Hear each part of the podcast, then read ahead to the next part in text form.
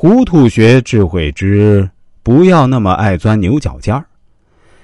在我们的周围，也有一些人爱钻牛角尖，凡事总爱较劲。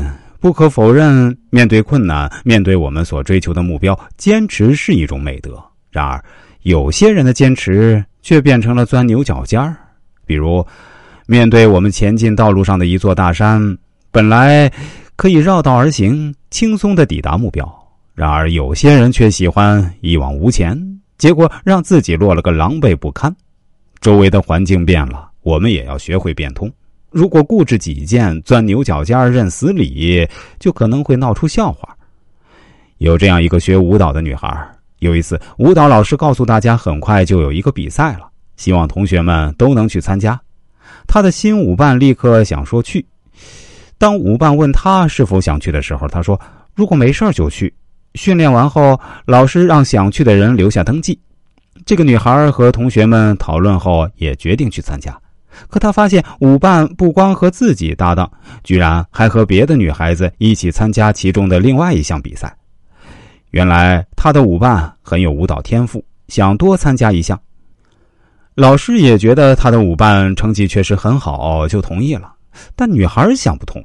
报名回家后啊，这个女孩就胡思乱想，开始钻牛角尖。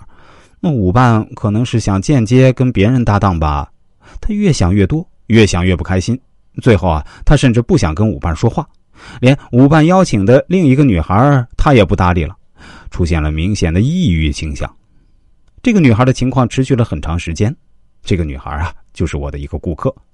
后来经过我的开导啊，向她说明原因，她才逐渐好转。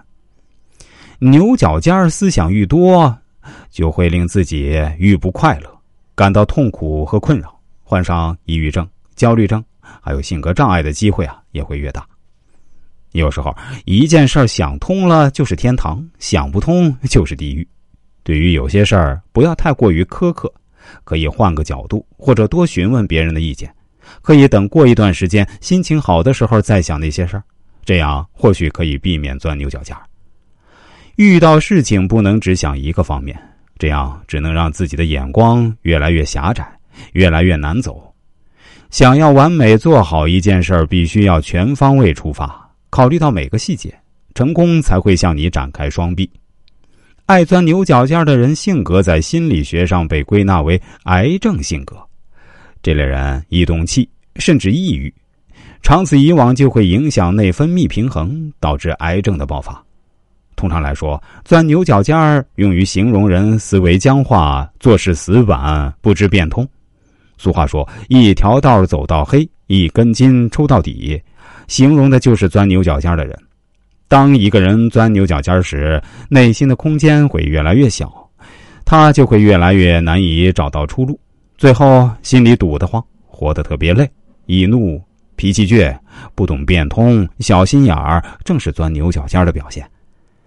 牛角尖的典型代表章鱼，不仅模样让人心生恐惧。其本身就是海洋生物中一种可怕的动物，它们身躯极为柔软，柔软到几乎可以把自己塞进任何一个缝隙，仿佛练就了武侠小说里经常提及的缩骨功。